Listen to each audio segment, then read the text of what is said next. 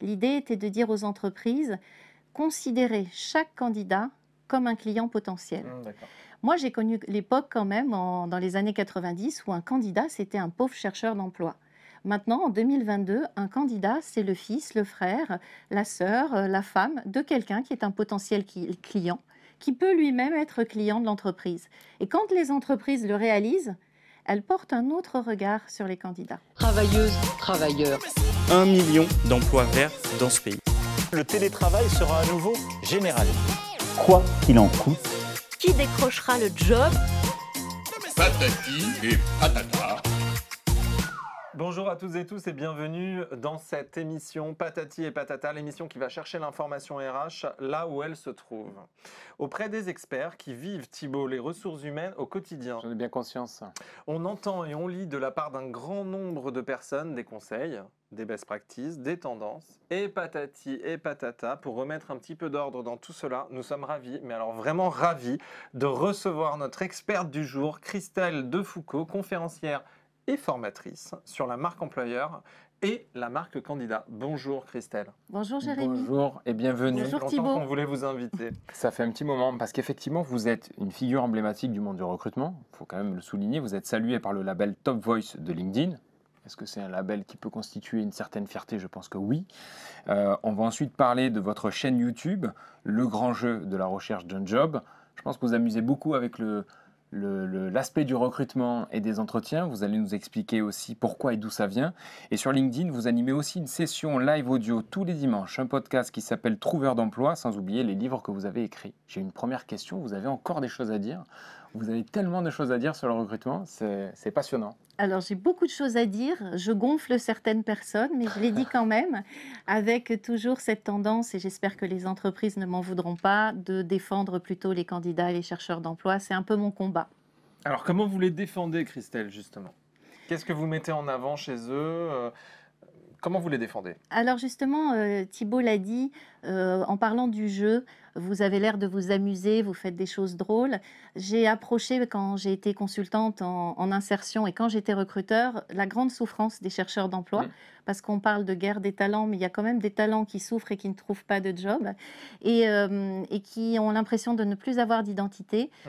Quand on a approché cette souffrance, pour donner des bons conseils, déjà il faut la connaître, cette souffrance, il faut aussi se dire qu'on va les donner différemment.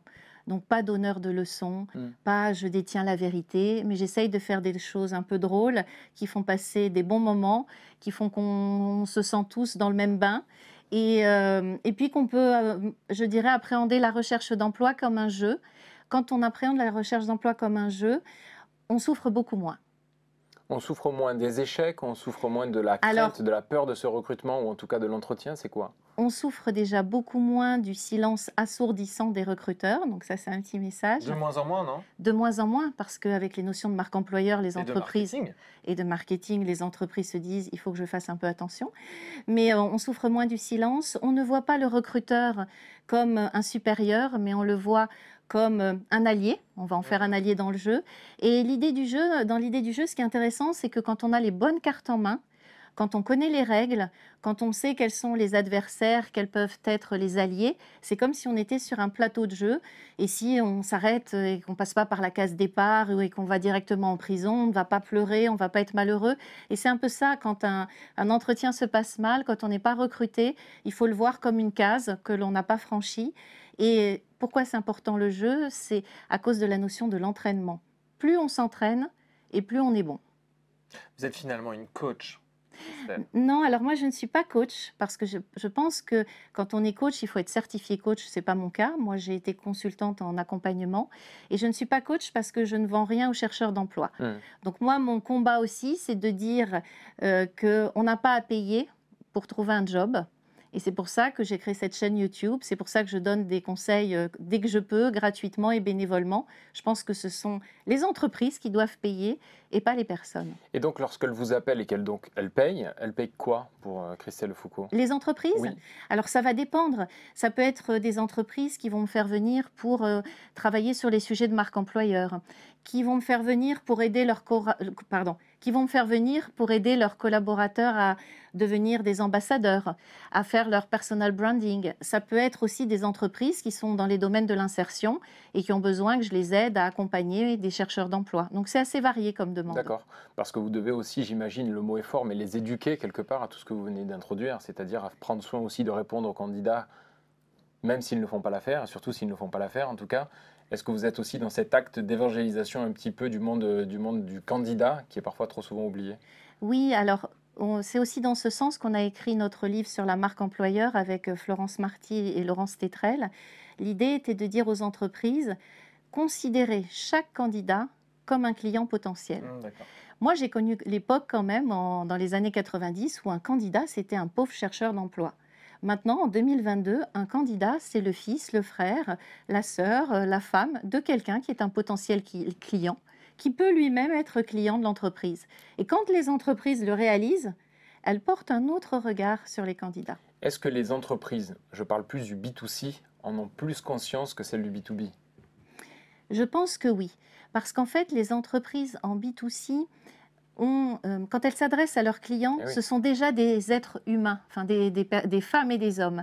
Les entreprises en B2B se disent, je m'adresse à d'autres entreprises, par exemple. Et puis le client est, est monsieur tout le monde, c'est-à-dire qu'Alstom, tu ne le consommes pas. Contre, Exactement. McDo, tu le consommes. Donc, euh, Et c'est pour ça que l'évangélisation, elle se fait euh, beaucoup plus difficilement auprès des entreprises qui sont en B2B et aussi auprès des petites entreprises, parce que Ouais. les grandes entreprises ont déjà réfléchi avec leur service communication, euh, leur euh, service marketing RH aux notions de marque employeur et les petites entreprises beaucoup moins. Alors, vous parlez d'une notion qui est une conférence euh, spectacle. De quoi on parle exactement? Alors, en fait, on a écrit un livre un peu sérieux pour les entreprises en leur disant, la- grâce à la marque employeur, vous pouvez, au-delà de- d'attirer des collaborateurs et de garder des collaborateurs, vous pouvez aussi attirer des clients. Hmm. Et, euh, et fidéliser des clients et attirer des prospects. Et puis ça, c'est le côté sérieux. Et puis on, a eu, euh, on s'est dit, mais finalement, les entreprises ont besoin d'évangéliser toutes les personnes dans leur, euh, au sein de leur service euh, afin que tout le monde réalise que chacun peut être un acteur de la marque employeur. Et donc, avec ma co-auteure Florence Marty, on a créé une conférence qui s'appelle Marque employeur, même pas peur, qui est une conférence spectacle drôle, où on reprend tous les concepts du livre, mais on en rit, on désacralise le sujet, et euh, on est, on- en général, à la fin de la conférence, tout le monde se dit, quel que soit son poste, j'ai peut-être un petit truc à faire pour la marque employeur de mon entreprise. Et on passe un bon moment. oh, c'est très intéressant. Est-ce qu'aujourd'hui, je reparle des livres, mais un des, des livres que vous avez écrit ou coécrit, pardon, mais 50 erreurs à éviter pour trouver un job? Alors ce livre a une histoire. Voilà, d'abord vous interroger sur ce livre, je vais vous laisser parler, mais j'ai une question. Si vous devez retenir qu'un seul de ces conseils, des erreurs à éviter, euh, à éviter lorsqu'on cherche un job, vous sortiriez laquelle? Alors, moi, je- si je devais donner un seul conseil, je dirais n'ayez pas peur du recruteur. Parce que, en fait, le recruteur, même si. Alors, déjà, le recruteur peut avoir aussi peur que vous, notamment parce qu'il a peur de se tromper, et puis il est peut-être débutant, et puis il a peut-être passé une mauvaise nuit, et puis euh, il s'est peut-être engueulé avec sa femme, et puis il a des soucis. Donc, le recruteur est dans le même état que vous, c'est la première chose.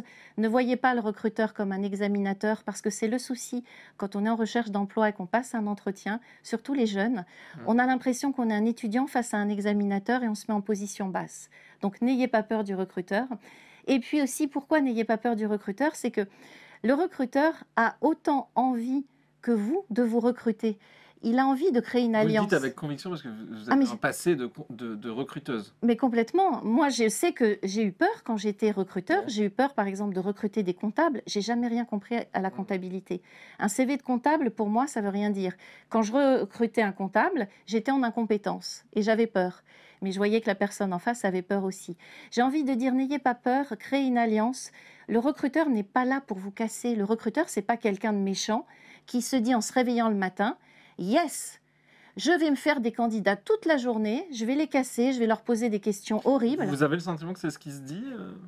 Ça peut se dire côté, euh, côté candidat. Ouais. Moi, j'ai plein de jeunes qui me contactent et qui me disent Madame de Foucault, j'ai hyper peur, j'ai un entretien la semaine prochaine, je suis sûre qu'on va me dire que j'ai pas assez d'expérience. Mm. Et je leur dis, mais si vous êtes euh, convoqué, c'est que le recruteur pense que vous êtes la bonne personne. Il n'est pas assez débile Mm. pour vous dire, si vous êtes la bonne personne, que vous n'avez pas assez d'expérience. Il n'y a peut-être pas assez de CV. Alors, on pourrait se dire ça, mais en fait, ce qui se passe, c'est que quand on dit à un jeune qu'on a reçu en entretien qu'il n'a pas assez d'expérience, en fait, c'est qu'il n'a pas réussi à convaincre. Mais donc, ce que je, je veux rassurer les gens en disant, si vous avez un entretien, c'est que vous êtes a priori la bonne personne. Évidemment. Et je rajoute quand, dans le n'ayez pas peur du recruteur, attention, si le recruteur est gentil, vous sourit, vous regarde avec amour, Mm. ce n'est ni votre psy, ni votre ami. Et donc, il faut toujours avoir en tête qu'on n'a pas peur du recruteur, mais qu'on doit le considérer comme un potentiel client. Mhm. Inversement, d'accord. Ok. Bien sûr, avec une Donc ça marche, dans les, ça marche dans les deux cas. J'ai envie de vous poser une question par rapport à ce qui se, ce qui se dit aujourd'hui, même si c'est pas nouveau et on le voit avec tous nos invités, que la guerre des talents est, euh, fait rage, plus que jamais, entre guillemets. Euh, on parle de- d'une inversion des forces aujourd'hui, que le candidat a beaucoup plus de pouvoir que ce qu'il n'en avait euh, hier. Est-ce que c'est vrai et est-ce que ça rejoint ce que vous dites finalement? Est-ce que presque vos conseils sont presque là aujourd'hui sur ce cas précis presque pas un peu obsolète, étant donné que le candidat sait qu'il a, qu'il a beaucoup plus de, de poids aujourd'hui, ou c'est une, une erreur de penser ça? Alors déjà, euh, il faut faire attention parce que quand on, parle, quand on parle de guerre des talents, il y a des chercheurs d'emploi qui galèrent à trouver un job depuis six mois Ouais. et ils peuvent se dire mais je vaux rien. Donc il y a aussi des secteurs, il y a des métiers où il est plus difficile de trouver un job que d'autres. Mais c'est vrai que pour les entreprises, il y a cette notion-là de guerre des talents. Alors moi, je ne vous cache pas que je la trouve intéressante à mon niveau parce que je me bats pour ça depuis des années. Je voulais que les forces s'inversent.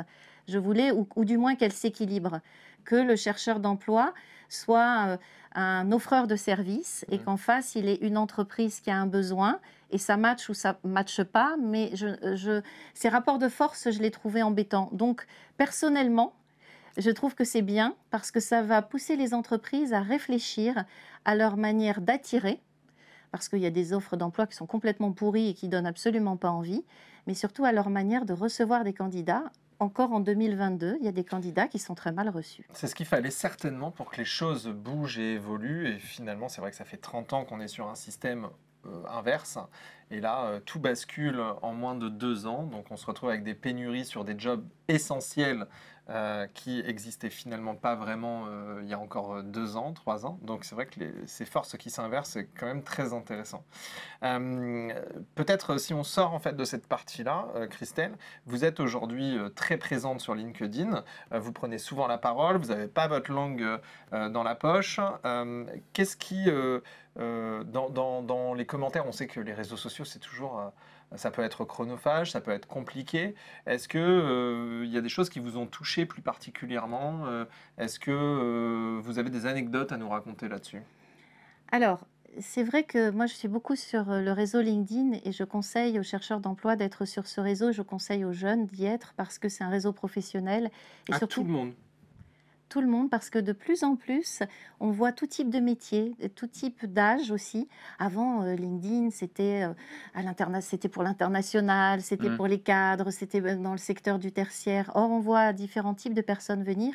Pourquoi c'est intéressant? C'est parce que quand on a un CV atypique, quand on a un parcours qui ne rentre pas dans les cases et qu'on répond à des offres d'emploi, ben on, on affronte le silence assourdissant.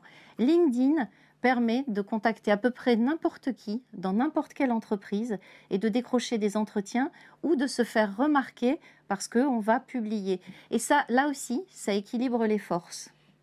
Très bien. Eh bien, écoutez, c'était très intéressant. Merci beaucoup Christelle, c'était vraiment Christelle. intéressant. On le rappelle, on peut vous retrouver sur votre chaîne euh, YouTube, donc le grand jeu de la recherche d'un job, et on espère vous revoir très vite. Merci beaucoup. Merci Christelle d'être venue nous voir. Merci pour votre accueil. Travailleuses, travailleurs. Un million d'emplois verts dans ce pays. Le télétravail sera à nouveau général. Quoi qu'il en coûte, Qui décrochera le job? Patati et patata.